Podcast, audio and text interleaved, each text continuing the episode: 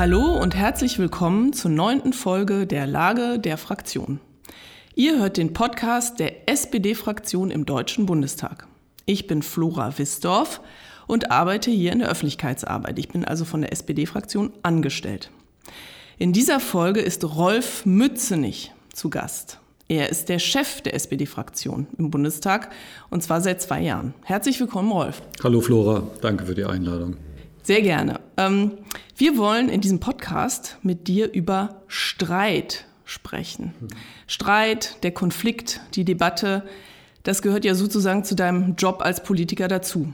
Wofür du als Fraktionschef gestritten hast, wofür es sich in der Legislatur hat gelohnt zu streiten. Ob und wie sich die Streitkultur verändert hat in der Politik und in der Gesellschaft. Darüber möchte ich mit dir sprechen. Aber erstmal zu dir. Du giltst ja eher als sehr ausgleichender, ruhiger, höflicher Mensch. Streitest du dich eigentlich gerne? Also wir Rheinländer und ich bin Kölner, wir äh, vermeiden ja sozusagen den Streit. Äh, wir äh, sind gerne an der Theke, trinken gern Kölsch, auch äh, mit Fremden und erinnern uns am anderen Tag manchmal, gut, es kommt dann ein bisschen darauf an, wie lang man zusammen gewesen ist, an manches nicht, aber wir gehen, und das ist ja ein bisschen unsere Eigenart äh, der direkten Konfrontation aus dem Weg. Aber auf der anderen Seite gehört natürlich auch der Streit und insbesondere die friedliche Streitbeilegung dann auch äh, zum Zusammenleben. Ohne dass, dass wir das kulturell eingeübt hätten, äh, wäre es ja gar nicht gelungen, aus äh, düsteren Zeiten in eine Demokratie auch überzutreten. Und deswegen, ja, ich akzeptiere den Streit, aber ich glaube, weil du das ja auch angesprochen hast, dass ich vielleicht andere Umgangsformen pflege um vielleicht dann den Streit auch in eine Lösung zu überführen. Und das gehört ein bisschen mit dazu. Wie wichtig ist denn äh, Streiten, der Konflikt äh, in, in deinem Job? Es gehört mit zur Positionierung. Es gehört auf jeden Fall mit dazu, wenn man vom anderen erwartet, dass er Empathie, also Einfühlungsvermögen hat natürlich mit dazu, im Streit auch Positionen deutlich zu machen. Und das darf der andere oder die andere auch von mir erwarten, dass ich Empathie für andere Überzeugungen habe und auch Streit äh, äh, akzeptiere. Äh, von der Ausbildung in dem Sinne her komme ich ja auch aus der internationalen Politik, die eben auch äh, um den Streit, um den Konflikt, leider eben auch oft, dass er umschlägt in Gewalt, sich immer wieder mit äh, befasst hat. Umso mehr schätze ich eben die äh, Formen auch, die wir in der internationalen Politik immer wieder gelernt haben, spätestens nach dem Ende zwei verheerender Jahrhundertkriege. Und von daher habe ich das ein oder andere, was auch an Mediation in der Ausbildung äh, zumindest versucht wurde zu vermitteln, vielleicht auch äh, verinnerlicht. Und äh, von daher ist der Streit bei mir auch erstmal akzeptiert. Gibt es denn, also wenn wir jetzt mal ähm, jetzt nicht auf der internationalen Bühne sind, sondern hier erstmal im Bundestag bleiben, ähm, äh, würdest du denn sagen, damit ein, ein Streit auch äh, konstruktiv ist, damit auch was bei rauskommt hinterher, ähm, dass man weiterkommt, ähm, gibt es da gewisse Regeln, die, die zu beachten sind?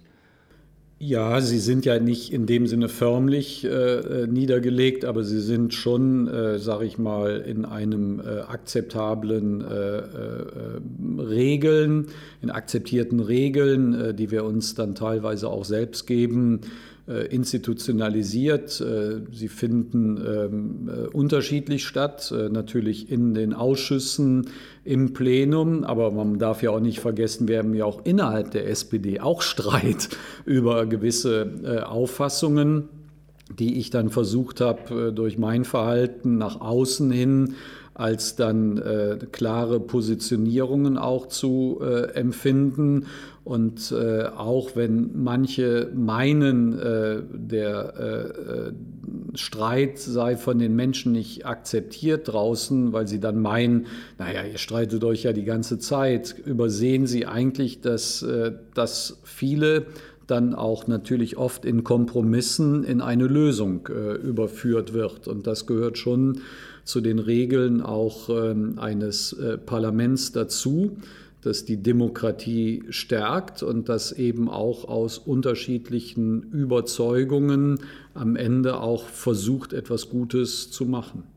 Ist ein Streit jetzt äh, innerhalb der Fraktion, ähm, also sozusagen äh, unter Kollegen, äh, ist das äh, was ganz anderes, als wenn man sich ähm, im Plenum auf offener Bühne sozusagen äh, mit dem politischen Gegner anlegt? Ähm es kommt ein bisschen darauf an. Ich würde mal mm, für mich äh, sagen, dass der Streit in der Fraktion äh, mit dazugehört. Ich bin ja auch 1975 äh, in die SPD eingetreten. Das war ja alles nicht streitlos in den Jahren, in denen ich auch äh, politisch gewachsen bin, herangewachsen bin, sondern ähm, er geht mir aber näher als der Streit im Parlament selbst. Dieser Streit ist doch nicht ritualisiert, aber ich äh, bin natürlich jemand, der sehr darauf achtet, dass der Streit uns nicht zerreißt. Und das ist der Unterschied. Im Parlament selbst äh, ist der Streit in dem Sinne heftiger geworden, weil wir natürlich mit dem Einzug der AfD auch ganz andere leider Formen der Auseinandersetzung äh, bekommen haben, die nicht nur äh, in klaren ideologischen Trennungen erfolgt, sondern insbesondere auch sehr persönlich oft nahegeht dass ich in den vergangenen Jahren, wo die AfD noch nicht Teil des Parlaments gewesen bin, so nicht empfunden hatte und mehr im demokratischen Bogen mich auch aufgehoben gefühlt hat, ohne streitlos natürlich zu sein. Was war denn ähm, ein, ein Streit, äh, der dir sehr nahe gegangen ist, der dich belastet hat und wo du hinterher so richtig froh warst, dass es eine Lösung gab? Ich empfinde natürlich, weil das, das müssen ja auch die Zuhörerinnen und Zuhörer einschätzen können, zeitlich schon die heftigen auch Auseinandersetzungen in der SPD damals um durchaus notwendige Reformen, wie sie dann aber ausgestaltet wurden, immer noch eine, eine andere äh, Frage, die mich sehr berührt haben. Äh, um die Frage, äh, die ähm, damit zu tun hatte, wie stellen wir unser Sozialsystem, wie stellen wir uns ähm, in der Welt insgesamt äh, auf. Und von daher habe ich diese äh, Diskussion, die das Sozialpolitische, aber eben auch die Frage um Krieg und Frieden schon in äh, Erinnerung. Ich glaube, dass wir es auf der, Streppe, äh, auf der, auf der Strecke, auf der äh, Etappe auch immer wieder geschafft haben, zusammenzubleiben. Und dann sind mir natürlich auch als Fraktionsvorsitzender in den zwei Jahren durchaus auch äh, Auseinandersetzungen, die wir hatten, um äh, Personalentscheidungen und wo ich vielleicht von dem einen oder anderen nicht als derjenige äh, betrachtet wurde, ach, der ist ja so nett und äh, trotzdem dann plötzlich ich als kantiger Entscheider auch äh, empfunden wurde. Aber ich finde, das gehört dann auch mit dazu.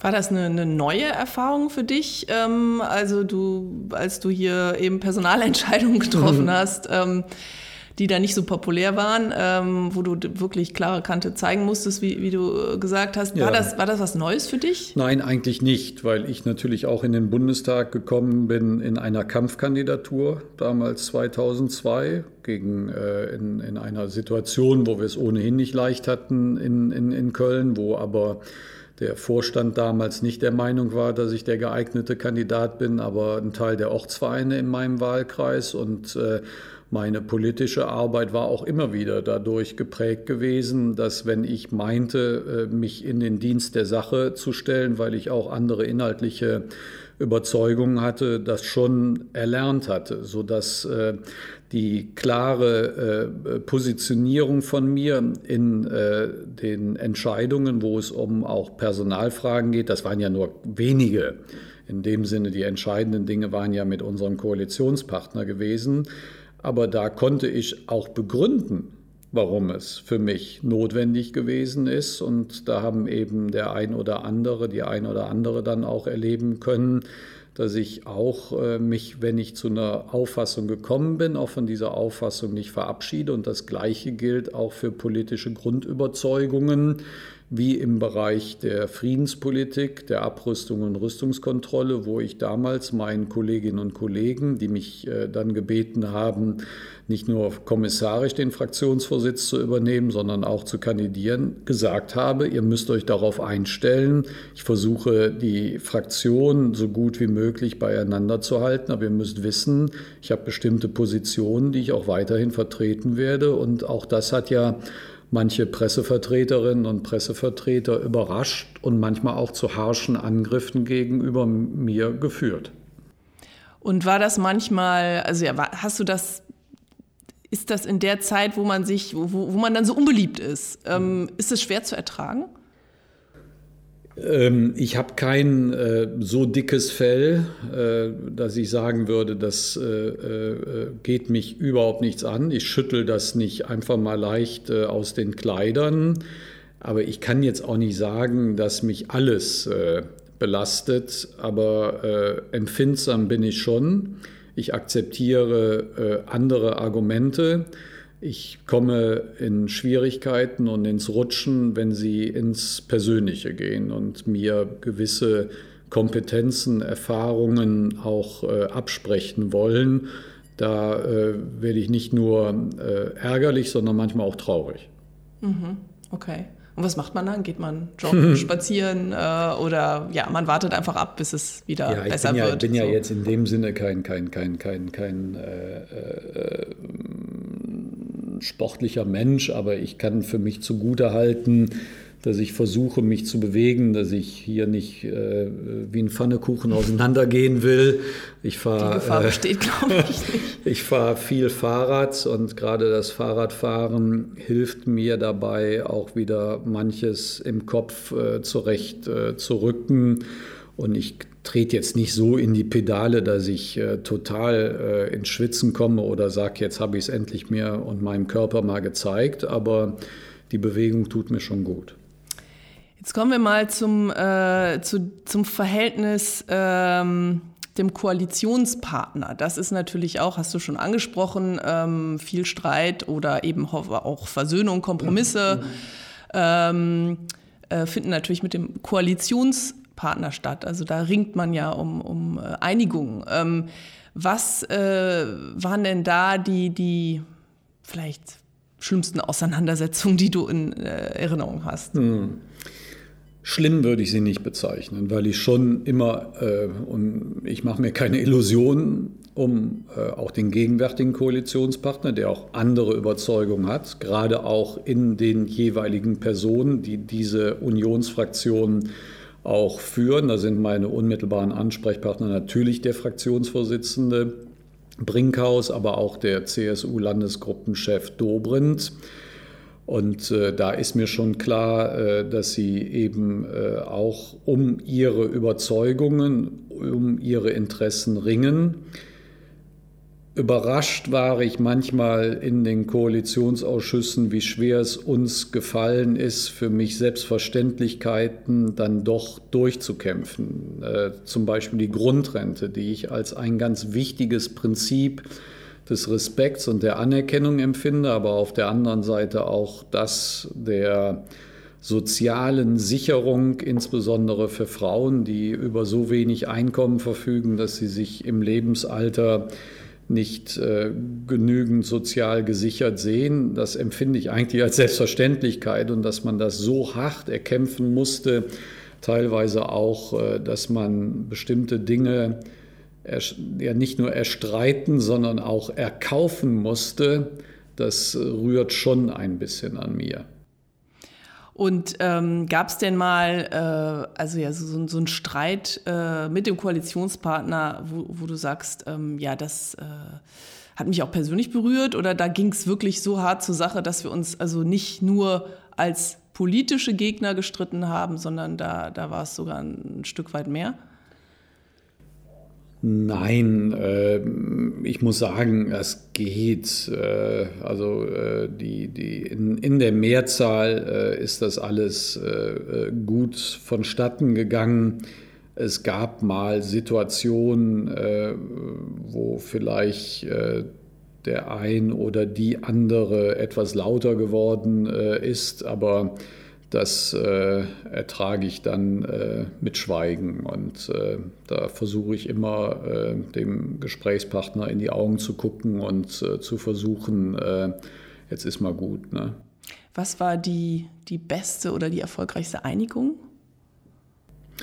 Ich finde schon neben der, neben der Grundrente, die, die, die ja mehr ist, als sozusagen äh, den Respekt auszusprechen, äh, dass gerade die Grundrente, der Mindestlohn, auch der Einstieg in das Verbot der, der Leiharbeit und der Werksverträge, das haben wir in der Fleischindustrie begonnen, das sind strukturelle Veränderungen, die rechtlich fixiert sind die dem Einzelnen die Chance geben, das auch einzuklagen und diese Sicherheit zu schaffen, dies im Bundesgesetzblatt zu haben, es anderen später, weil die Demokratie lebt ja auch vom Wechsel, dass dem anderen später so schwer wie möglich zu machen, einen solch qualitativen sozialpolitischen Fortschritt äh, äh, mal einfach zur Seite zu bringen, das war schon für mich äh, ganz wichtig gewesen. Aber auf der anderen Seite auch in der Pandemie,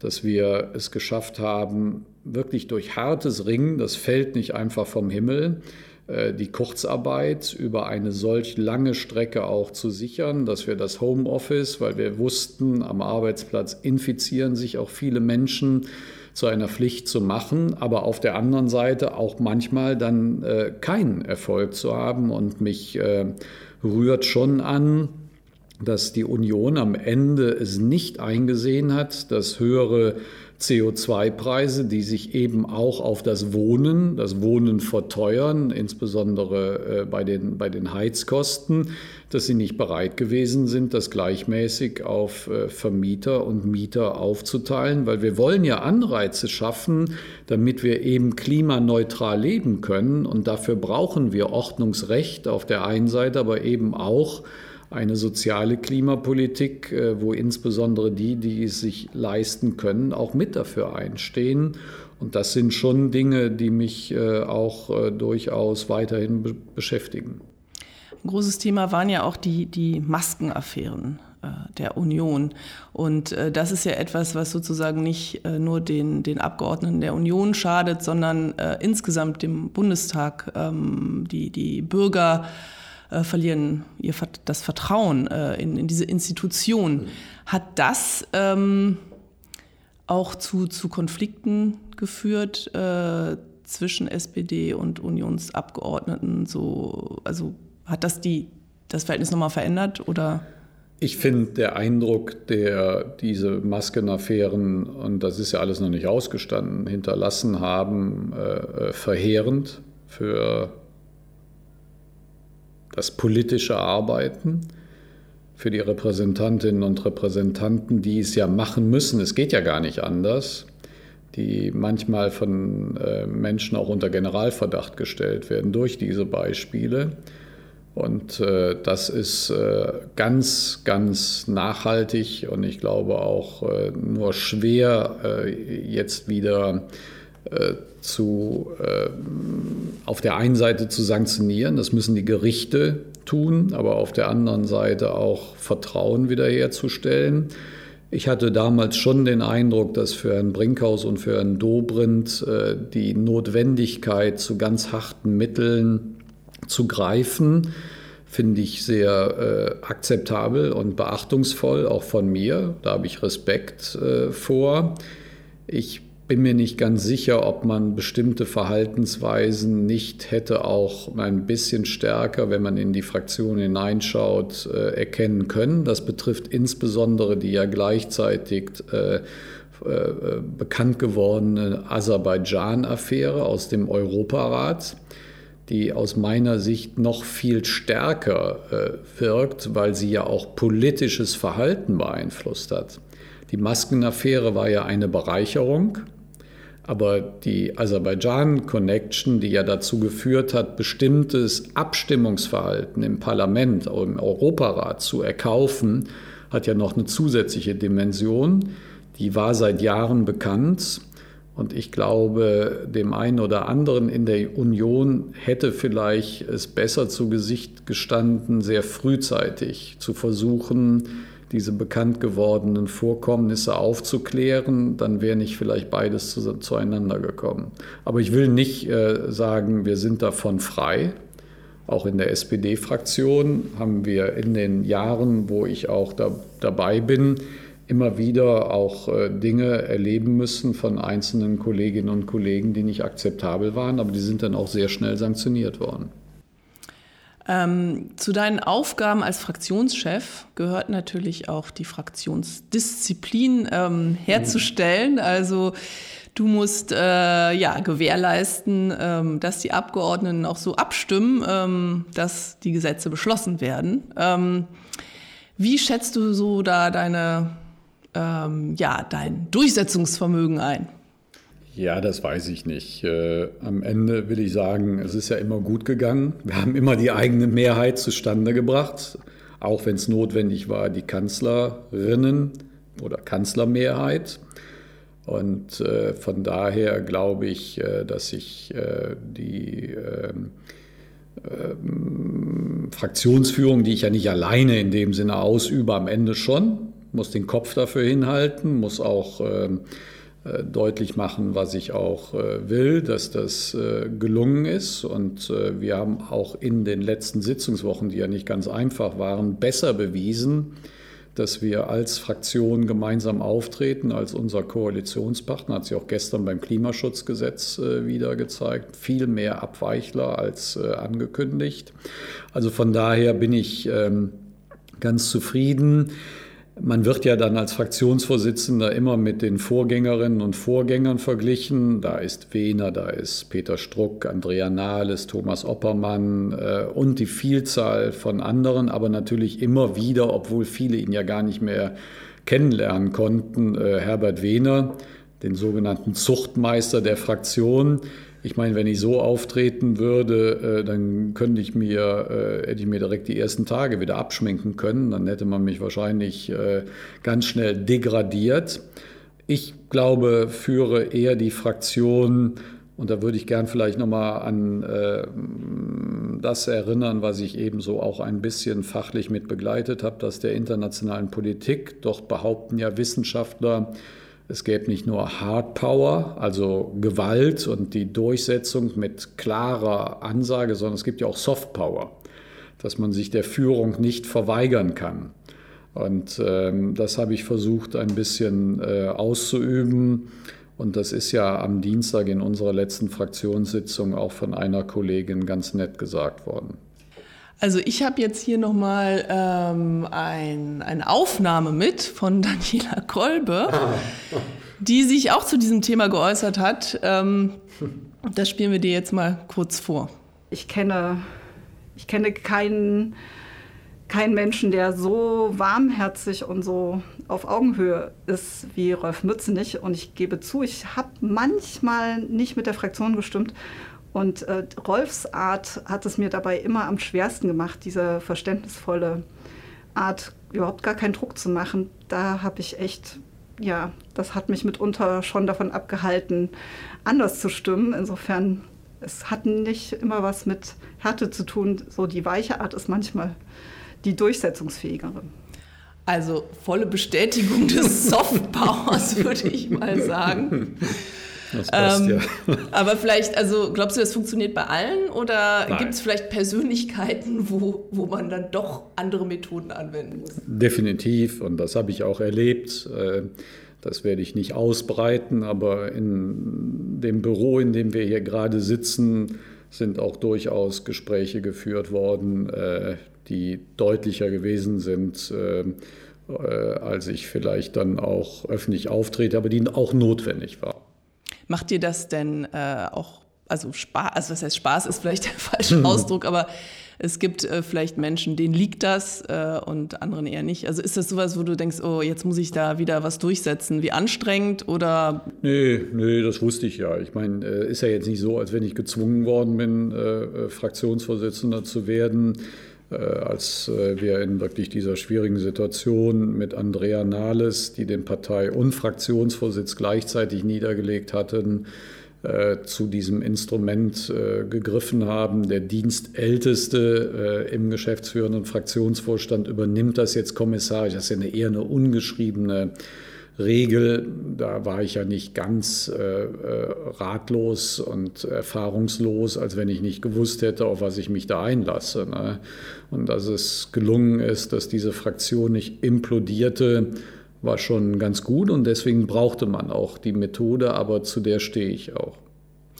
Ähm, du hast eben schon angesprochen, dass die, die AfD äh, im Bundestag den, den Ton, äh, die, die Debattenkultur äh, verändert äh, hat. Ähm, vielleicht, du hast gesagt, es ist persönlicher geworden ähm, und verletzender. Und ähm, ich, ich würde jetzt gerne von dir wissen, ja, wie geht man denn eigentlich damit um? Wie kontert man das, ohne dass man dann selber noch dazu beiträgt, äh, dass der Ton äh, ja nicht mehr der richtige ist? Mit kraftvoller und auch klarer Rede, trotzdem auch der Begegnung, wenn es gewünscht ist, äh, auch in einer Auseinandersetzung mit Argumenten. Das ist aber manchmal sehr schwer. Man darf ja auch nicht verkennen, in der AfD sind ja auch immer noch einige der Gründungspersonen, die aus Enttäuschung über den konservativen Kurs der Union äh, und der Euro-Frage damals sich zu dieser Parteigründung entschieden hatten. Da gibt es einfach äh, Leute, die, würde ich mal sagen, ein sehr äh, striktes, konservatives Bild politischer Entscheidungen, aber auch von Menschen haben dass, äh, wenn Sie das äh, so weiterhin führen, kann man sich damit auseinandersetzen. Aber die Mehrzahl der Mitglieder der AfD-Fraktion sind radikal, sind, und das äh, erschreckt mich manchmal auch tief, wenn man ihnen begegnet und sich auch in die Augen schaut, aggressiv bis hin möglicherweise auch äh, der Verletzung in Wort und Tat. Und dem kann man nur widerstehen, indem man das auch hier im Parlament deutlich macht. Ich habe hier mal eine Rede gehalten äh, gegen auch die AfD nach den verheerenden Anschlägen und äh, sie auch eben an die ideologische Mittäterschaft erinnert und auch mit einer, finde ich, klaren Belegung äh, dieses äh, Arguments. Und da fand ich mich durch die Fraktion, die dann äh, aufgesprungen ist und äh, sozusagen auch, auch noch stärker applaudiert hat und als ich dann wieder in die Reihen ging, auch gut aufgehoben und geschützt. Und äh, das ist etwas, was wir auch in diesem Parlament äh, brauchen.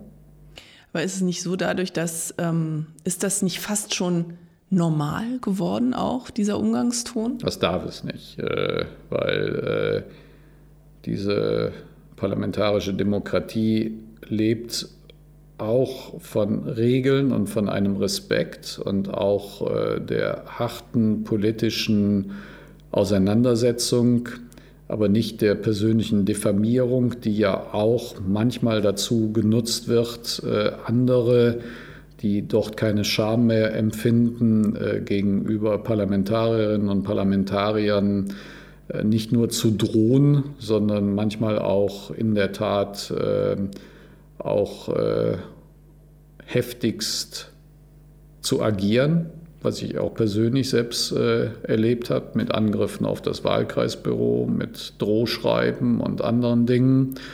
Und das äh, ist etwas, äh, was diese Gesellschaft hervorgebracht hat, die sich auch im Parlament äh, derzeit widerspiegelt, die aber nicht akzeptabel ist. Es ist ja, also die, die, es gibt eine größere Polarisierung in, in der Gesellschaft ähm, und dass die AfD im, im Bundestag sitzt, ist natürlich eben ein, eine, eine Folge davon. Äh, die Corona-Pandemie hat das ja auch noch mal äh, ja verstärkt ähm, oder zumindest äh, ja auch noch mal dazu beigetragen, ähm, also mit mit Corona-Leugnern, äh, Querdenkern äh, und so weiter. Ähm, was was sind denn deiner Meinung nach die Ursachen für diese Polarisierung in der Gesellschaft und, und was kann man dagegen tun? Sie, es ist natürlich vielschichtig. Es gibt nicht die eine Antwort äh, darauf. Natürlich ist das für jemanden, der aus der Arbeiterbewegung äh, auch seine Überzeugung schöpft, äh, auch aus einem äh, sozialistischen, sozialdemokratischen Ideengerüst, hat natürlich Begründungen oder die Suche nach Ursachen auch etwas mit sozialen Verwerfungen zu tun, mit Veränderungen auch des internationalen Umfelds. Äh, aber auf der anderen Seite darf ich nicht verkennen, es hat auch oft subjektive Fragen, die dort äh, mit hineinspielen, bis hin auch zu Charakterlosigkeit äh, einiger. Und manche, die auch aus individueller Betroffenheit, die sie meinen, äh, erlitten zu haben, auch äh, sich so politisch engagieren, dass sie zerstörerisch wirken wollen. Das darf man auch nicht ganz verkennen, sodass ich sage, es gibt äh, diese drei Gründe, die mit auch dazu geführt haben, dass es so schlimm darum bestellt ist. Vielleicht ist manches auch mir nicht begegnet oder auch schon immer unter der Oberfläche äh, auch zu anderen Zeiten gewesen und es hat sich jetzt auch Bahn gebrochen. Das will ich nicht ganz ausschließen. Ähm, was kann man denn politisch dagegen tun? Wie gesagt, einmal äh, äh, für seine Überzeugung einzutreten, den politischen Gegner hart auch äh, anzugehen, zu konfrontieren aber auf der anderen Seite natürlich insbesondere, wenn man der Überzeugung ist, ich habe das jetzt mit sozialen Verwerfungen, mit der Frage von äh, auch äh, Anerkennung, Respekt, äh, Verhalten, das eigene, wie man, wie, wie man Politik selbst gestaltet, äh, auch äh, sozusagen das zu, zu, zu, zu untermalen, das muss man äh, jeden Tag auch, auch, auch neu tun. Diese Demokratie hat es verdient, äh, um sie zu kämpfen. Das muss der Einzelne machen, aber sie muss eben auf der anderen Seite auch zeigen, dass die Demokratie in der Lage ist, äh, die besten Antworten auch auf die eben Interessen des Einzelnen, der Einzelnen und eben auch des Gemeinwesens äh, zu geben. Äh, beides muss gedacht werden, die Individualität, aber auf der anderen Seite eben die Gesellschaft. Und das ist ja etwas, was gerade die Sozialdemokratische Partei seit ihrer Gründung in Deutschland im Kaiserreich äh, verstanden hat. Es geht um die Befreiung des Einzelnen, aber natürlich auf der anderen Seite um die Emanzipation aller innerhalb der Gesellschaft und eben auch deren Anerkennung. Ähm, die, wir haben ja jetzt gerade über die Corona-Pandemie auch gesprochen, die ja einerseits äh, ja auch die, diese Spaltung, äh, diesen Streit äh, innerhalb der Gesellschaft nochmal so, so verschärft äh, hat. Ähm, andererseits ist ja innerhalb des Bundestags weniger gestritten worden. Also zumindest ähm, zwischen den Parteien, äh, die an der Regierung beteiligt sind. Das ist ja ähm, dem Bundestag sozusagen oder der, der, den Fraktionen äh, auch vorgeworfen worden. Siehst du die Gefahr, dass, dass so, so, so eine Pandemie auch dazu führen kann, dass man insgesamt weniger über politische Inhalte streitet, weil man diese Pandemie ja bewältigen musste? Ja, natürlich stand das im Vordergrund, aber ich glaube, die, die These stimmt nicht, dass der Streit äh, ausgeklammert gewesen äh, war. Im Gegenteil, es ist ja über ganz unterschiedliche Wege aus der Pandemie heraus und äh, vor auch der existenziellen Frage einer Demokratie gestritten worden, die ja darin besteht, Freiheitsrechte nicht einzuschränken. Und trotzdem waren wir ja gezwungen, aufgrund der Situation äh, der, äh, des, des, des Verlaufs der Pandemie auch insofern Grundrechte einzuschränken, weil wir eben der festen Überzeugung waren, dadurch auch den Verlauf äh, zu äh, verändern.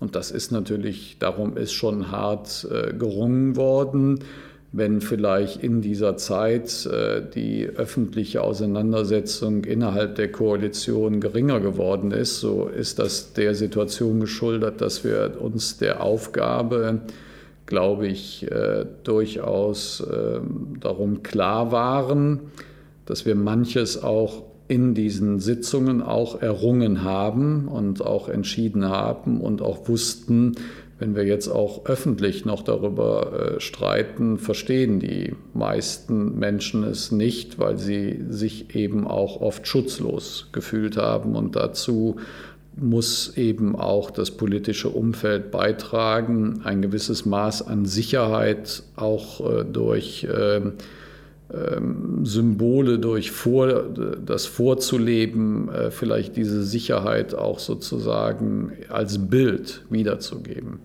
Manche sagen ja auch, der, das Parlament habe zu wenig mit der Regierung gestritten. Ähm, wie, wie, siehst du das?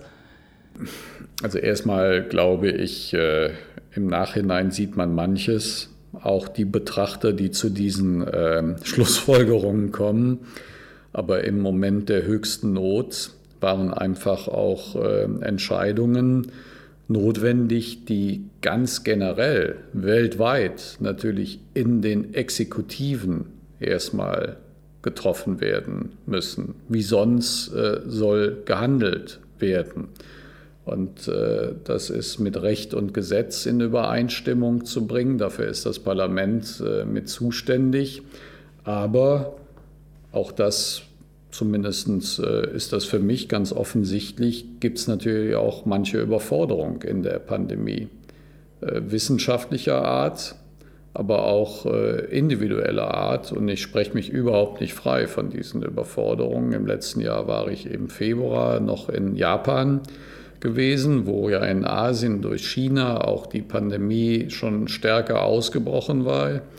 Ich erlebte und war daran beteiligt auch die Evakuierung des Kreuzfahrtschiffs mit äh, einigen deutschen Touristinnen und Touristen, äh, die wir dann auch versucht haben, schnell außer Landes zu bringen. Dort habe ich erste Eindrücke über äh, die furchtbaren Folgen auch der Pandemie gesehen, ohne zu wissen, als wir hier dann im Februar, März, April uns noch stärker versucht haben, auch im Hinblick auf das Gesundheitswesen, auf die Pandemie, auf die Überforderungen, die wir befürchteten, auch einzustellen, zu behaupten, ich hätte davon alles gekannt. Und äh, vieles musste man dann auch erlernen.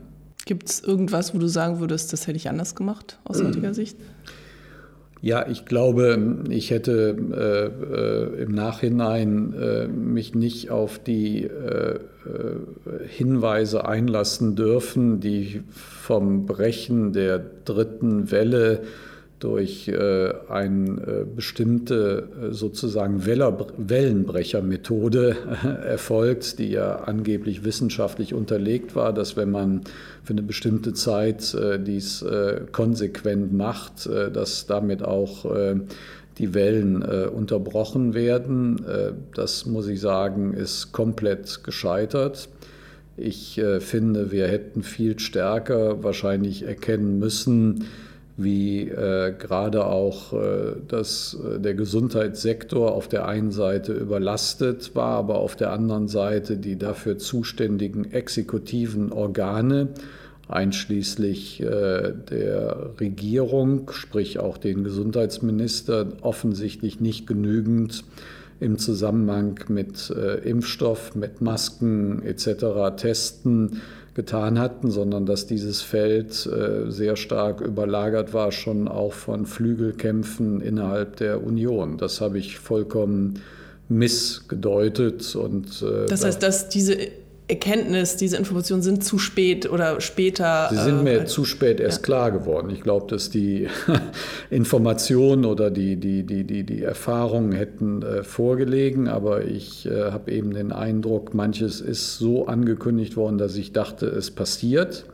und habe es im Nachhinein äh, erkennen können, erkennen müssen, dass das, was angekündigt war, offensichtlich sich nicht durch Erarbeitung, sondern durch Wunschdenken oder bestimmte andere Dinge äh, verbreitet wurden. Das ist äh, für mich einer der Fehler, die ich mir auch selbst anlaste. Ich würde jetzt gerne noch einmal auf die internationale Bühne kommen. Das ist ja auch ähm, ja, ein Thema, was, was dir sehr liegt. Du hast es eben schon selber angesprochen. Da gelten auch nochmal besondere Regeln, was äh, Streit und Umgang miteinander angeht. Ähm, äh, wo, wo, siehst du denn da im Moment äh, Konfliktherde? Oder die wichtigsten, sage ich mal. Ich glaube, alle äh, kann man hier nicht aufzählen, Nein, aber. Nicht. Ähm, ich würde mal sagen, der äh, grundsätzlich für uns äh, äh, deutlichste Wahrnehmung als Trend ist, dass sich autoritäre äh, Führungen stärker etablieren, sich selbst sogar in äh, demokratischen Organisationen breit machen, dass sie auch in Demokratien offensichtlich äh, Erfolg haben und dieses autoritäre Verständnis von Regieren sich auch massiv in die internationale Politik äh, eingräbt und dadurch äh, auch den Versuch nach dem Ende des Ost-West-Konflikts äh, durch ähm, kulturelle, durch politische, durch soziale Änderungen auch zu einem anderen Verhalten in der Welt zu kommen, bis hin eben zu internationaler Solidarität, dass das nicht gelebt wird. Und das ist für mich eine, neben der nationalen Abschottung, eine der äh, durchaus ähm, grundsätzlich äh, bedrohlichen Formen. Und äh, das wird uns, glaube ich, noch eine längere Zeit begleiten, länger als wir glauben, dass sie angeblich durch die Präsidentschaft von Biden in den USA schon überwunden ist. Das glaube ich nicht. Dafür sind äh, die äh, Zerrissenheit der jeweiligen Gesellschaften zu groß. Und ähm, von daher äh, muss, ich, muss ich einfach sagen, das ist etwas, was den Konflikt am größten hat. Also ich wollte jetzt, ähm, also ein aktuelles Beispiel, ähm, wo die Frage ist, wie geht man äh, damit um, ist ja Ungarn. Ähm, Viktor Orban, ähm, der sich nicht unbedingt äh, an, an das hält, was wir unter Demokratie mhm. verstehen. Äh, was würdest du sagen, wie, wie muss man mit einem solchen äh, Regierungschef umgehen, der ja Teil, also Mitglied in der Europäischen Union ist? Ja, Regelbrecher müssen natürlich mit den Konsequenzen derjenigen rechnen, die gemeinsam diese Regeln auch aufgestellt haben. Deswegen ist es ja so wichtig, den Rechtsstaatsmechanismus, den wir in der Europäischen Union verankert haben, auch wirksam werden zu lassen. Ich glaube, dass äh, auch äh, finanzielle äh, Schrauben deutlich angezogen werden müssen, auch für dieses Verhalten. Ich weiß, dass damit auch die Gesellschaft und auch ein Teil der Gesellschaft, die ja gerade in starken äh, Demokratinnen und Demokraten in Ungarn besteht, möglicherweise von sowas auch betroffen wären. Wir müssen jede gerichtliche Auseinandersetzung nutzen, um hier auch äh, für wieder die Einhaltung klarer Regeln auch äh, zu sorgen, bis hin auch zu der Überlegung, dass Ungarn in bestimmten Dingen auch suspendiert wird äh, von Mitspracherechten. Und da bin ich schon der festen Überzeugung, dass sich auch die Europäische Union noch ein stärkeres Korsett in dieser Frage wird geben müssen. Ich hoffe nicht, dass äh, Frau von der Leyen sich befangen fühlt, indem sie eben auch von Teilen äh, dieser Gruppen damals als Kommissionspräsidentin äh, gewählt wurde, sondern sie muss hier mit dafür sorgen, äh, das Recht, äh, aber insbesondere auch das kulturelle und politische Verständnis der Europäischen Union erhalten bleibt. Wenn das nicht gelingt, äh, ist das ein, ein weiterer Bruch von ohnehin schon äh, Brüchen, die die Europäische Union auch schwächer gemacht hat. Ein Thema ist ja auch äh, aktuell ähm, Umgang mit der Türkei und ähm, wie wir denn jetzt einen, einen neuen Ob und wie wir einen neuen Migrationspakt gestalten. Ähm, wie, wie stehst du dazu im ja, Umgang das, mit Erdogan? Ja, das ist äh, auch eine ganz grundsätzliche äh, äh Frage.